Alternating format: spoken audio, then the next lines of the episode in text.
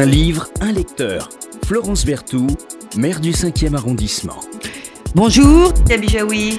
Bonjour Florence Vertou. Ça va? Oui, en forme?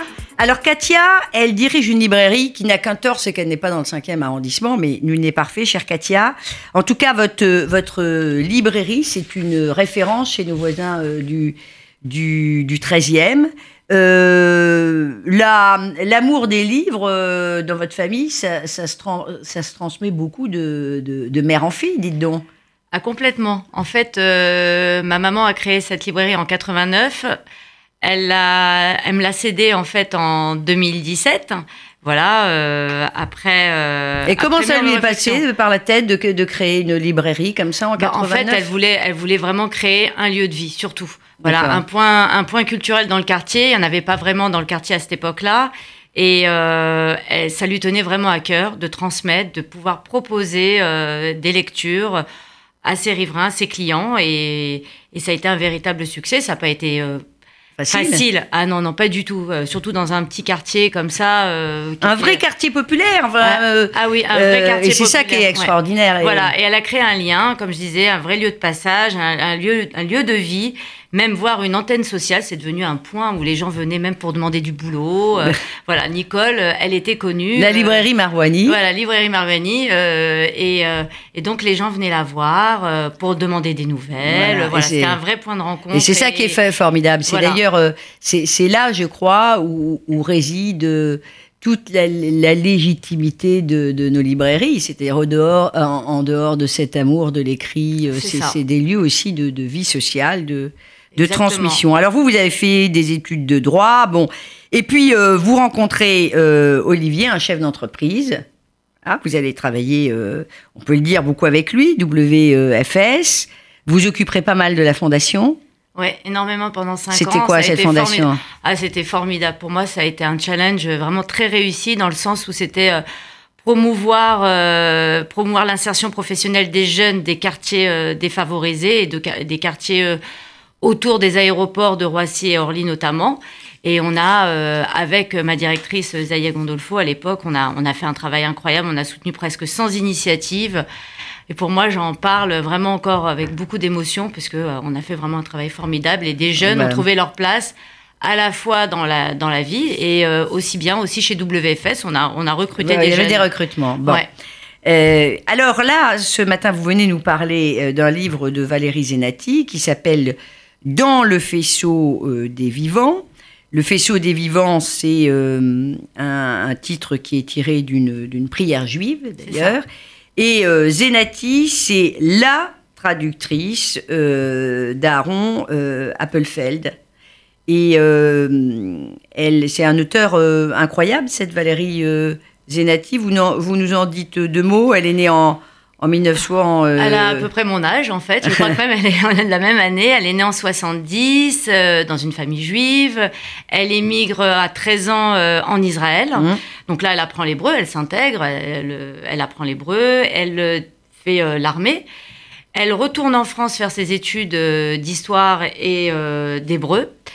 Elle passe son CAPES, elle devient euh, journaliste. enseignante aussi. Enseignante, voilà, et elle commence à publier ses premiers livres euh, pour la jeunesse. Donc un livre que j'ai beaucoup aimé qui s'appelle Une bouteille dans la mer de Gaza, que je recommande. Mais on en avait beaucoup entendu parler. Voilà, et donc qui a été adapté euh, par elle-même et par Thierry Benesti donc en film.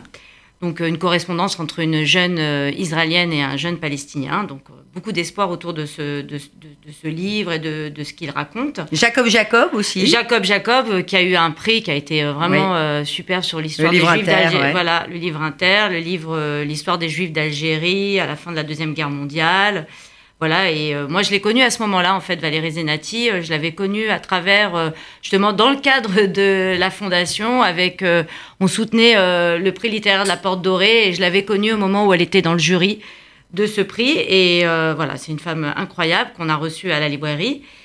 Et alors, avec euh, Appelfeld, euh, qui est l'autre grande voix euh, intellectuelle, qui était l'autre grande voix intellectuelle d'Israël, avec euh, Amos Oz, ils sont morts à quelques mois finalement. euh, C'est ça. d'intervalle. L'année euh, 2018, ça n'a pas Ouais. été une année facile. On a perdu euh, Aaron Appelfeld, on a perdu Philippe Roth, et Ouais. puis euh, Amos Oz. Et, et ouais. puis euh, Amos Oz, elle a traduit 11 des 45 livres euh, d'Appelfeld. Alors évidemment, ce qui est très singulier, c'était cette relation euh, de traducteur C'est ça. à auteur. C'est ça. Moi, je trouve que aujourd'hui, euh, le traducteur, euh, auteur, euh, c'est un drôle de couple, un drôle de tandem, Mm, qu'on peut dire. Et euh, comment euh, comment ça se passe? Et là, dans le cadre de- du faisceau des vivants, c'est vrai qu'elle, euh, on sent que tra- ça a été euh, vraiment plus qu'une traductrice. Pour moi, ça a été une amie. euh, une fille, euh, la relation est très très forte. Quoi. Mm. Alors, ce que nous disent tous les grands auteurs, euh, vous avez dû euh, le, le vérifier, c'est que euh, leur traducteur, euh, et euh, quand ils ont vraiment dans une langue euh, un, un bon traducteur, le traducteur, c'est qui, c'est quelqu'un qui est une espèce de, de double. et il y a des relations souvent très très très fortes qui s'instaurent, notamment euh, sur par exemple les grands poètes qui vont avoir un traducteur. Oui, et, euh, et c'est vrai, c'est ce que faut tout connaître de, de l'homme ou de la femme que l'on traduit, les émotions, euh, les, euh, les silences, comme elle le dit dans le livre, euh, qu'on se, on se, on se reconnaît, on, on- on- Ils sont devenus amis. ils sont devenus amis, ils sont devenus très proches, euh, ils sont... euh, c'est vrai que c'est... euh, C'est c'est un peu les relations d'une vieille, d'un vieux monsieur aussi avec euh, avec une, une jeune femme. Euh, il y a une espèce de fascination réciproque. On a l'impression qu'il y a une espèce de fascination euh, réciproque, euh, beaucoup de, de, de tendresse. Et ce qu'elle nous dresse quand même dans, dans le, le faisceau des vivants, c'est un portrait qui est quand même assez intime de ce grand bonhomme. Ah ouais, moi je trouve aussi, moi j'étais euh, même, j'étais presque parfois gênée Ah oui? par le degré euh, de fusion qu'il pouvait y avoir entre eux, d'émission qu'il pouvait y avoir entre eux. Et, euh, et c'est vrai que c'est ce qu'elle fait. Elle, vraiment, elle ravive la flamme. Elle, euh, elle nous fait vraiment ce cadeau. euh, tant de, de, de pudeur, de, de, vraiment, on apprend tout de cet homme, et euh, puisqu'elle va jusqu'à euh, revenir sur ses traces, sur ses origines, euh, revenir partir en Ukraine pour euh, pour euh, pour raconter toute son histoire. Mais c'est vrai, chaque jour, je contemple le visage de ma mère, j'étudie chacun de ses traits. Enfin, on a l'impression que tout se mélange, sa vie euh, à elle, euh, celle euh, d'Appelfeld. Enfin, c'est c'est très très très très très intime et, et- et on a l'impression qu'elle que- qu'elle essaye comme ça de, de de cautériser une espèce de plaie béante qui, qui s'est ouverte à la mort de à la mort d'Appelfeld. Elle le dit, elle souffre le, le martyr. Ah bah comme elle dit, elle dit elle est devenue complètement mutique, elle est complètement euh, aphasique euh, à, la, à la disparition de cet homme. Et, euh, et elle le dit d'ailleurs, euh, cette nuit-là, elle entendait Bah, sa voix. lisez- lisez- vous pouvez peut-être lire un petit passage là-dessus si vous en avez un. Alors j'en ai un. euh, donc euh, elle apprend en allant. euh, donc Ouais. elle, elle apprend que sur une alerte de, sur son téléphone que Aaron Appelfeld est disparu, est mort. Je crois que c'est en, prenant l'avion ou quelque Voilà, chose elle, comme elle ça. s'apprête à partir le rejoindre, justement, le rencontrer à Tel Aviv. Et, et là, elle apprend justement dans le taxi qui l'amène à l'aéroport, par, une alerte, euh, par une, euh, une alerte téléphonique, enfin par, euh, par un SMS, que l'écrivain Aaron Appelfeld, lauréat du prix de littérature d'Israël, est mort cette nuit à l'âge de 85 ans. Cette nuit-là, elle entendait sa voix lui parler dans ce dialogue déjà d'outre-tombe. Nos voix s'entremêlaient pour faire surgir la matière vivante et brûlante de tout ce qui nous reliait.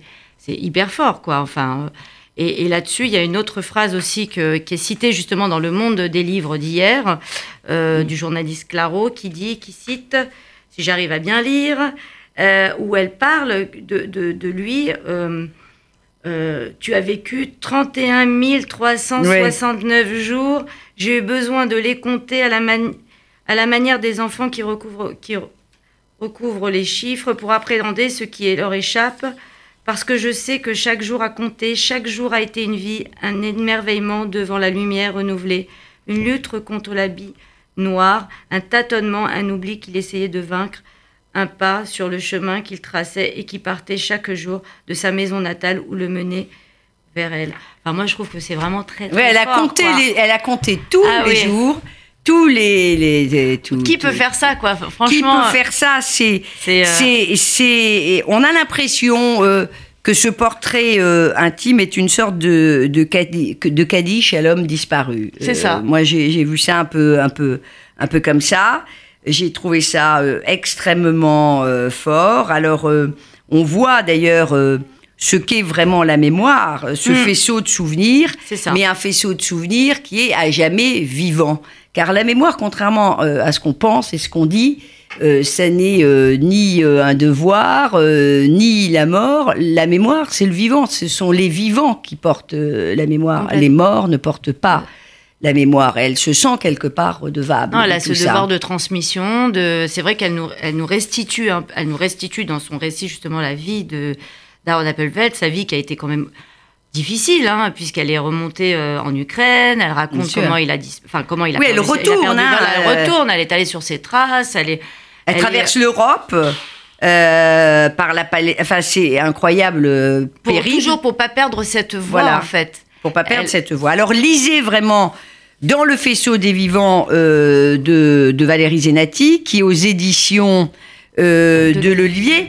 Euh, Katia Bijawi, quand on est euh, quand on est libraire comme vous, euh, on a euh, des, des- vraiment des coups de cœur qu'on porte à bout de bras, euh, même si finalement le lecteur est pas forcément au rendez-vous, mais on se dit ce bouquin-là, il faut absolument, absolument que je le fasse connaître. Bah ouais, c'est un peu, on a de la chance de faire un métier qui, qui nous porte, où il y a beaucoup de passion, donc forcément dès que dès qu'on aime quelque chose, on le transcrit sur un, petit bout de papier. bah, et nous, euh, c'est vrai que ça attire beaucoup le, le regard du lecteur, du client. Et euh, C'est vrai, on lit, hein, les petits fait- papiers. Et, ouais, et voilà, ils adorent ça. Ils adorent ça et c'est vrai que moi au début j'en faisais pas beaucoup et puis je voyais donc euh, ma maman, Isabelle en rédiger. Bref, ceux qui sont avec Voilà, vous à la ceux qui sont dans les de la librairie. Et, et finalement, je m'y suis mise et, euh, et je les porte un peu comme un- peut-être un message politique, je sais pas, mais en tout cas, on les, on- et, et ça fait du bien de pouvoir transmettre ça. Et euh, on est content quand on voit un client revenir en disant, bah, finalement, vous aviez raison, ou peut-être pas, mais en tout cas, euh, on essaye. Ben, écoutez, moi, comme euh, en tout cas comme cliente, quand je vais dans les librairies, j'aime bien lire ces petits mots parce que je trouve que ça personnalise, ça donne de la vie aussi. Euh, et, euh, et ça nous fait découvrir aussi des, des- des nouveaux livres. Vous, en- vous arrivez à en, livre, pas- à en, en lire beaucoup euh, chaque mois Alors là, j'ai été assez- ça a été assez prolifique puisque j'ai eu mes vacances. Donc, Donc, j'ai pu en lire pas mal. J'ai lu L'énigme Elsa Weiss de Michel Ben Naftali, aussi encore un roman porté sur la Shoah. Bon, voilà. J'ai lu... Enfin, vous lisez pas mal. j'ai lu pas mal, ouais. Voilà. J'ai lu pas mal. Oui, c'est vrai que, vrai. bon, hélas, voilà. euh, le mois de, de- de janvier est aussi euh, le mois euh, où l'on commémore euh, la libération des camps, et en particulier celle du camp d'Auschwitz-Birkenau le 27 janvier euh, 45. Donc ça peut être aussi euh, une, une façon de faire vivre cette, cette mémoire que de lire tous ces beaux images. En tout cas, merci euh, Katia de d'être euh, invité. venu nous parler du, du dernier livre de, de Valérie Zinati, euh, Dans le faisceau euh, des vivants, qui est, euh, euh, un- j'allais dire un livre hommage, mais c'est c'est pas bien de dire ça. C'est- la vie finalement euh, partagée euh, avec euh, le grand auteur euh, Appelfeld, dont elle a traduit une partie des livres. Absolument. Merci. Un livre, un lecteur. Florence Berthoud, maire du 5e arrondissement.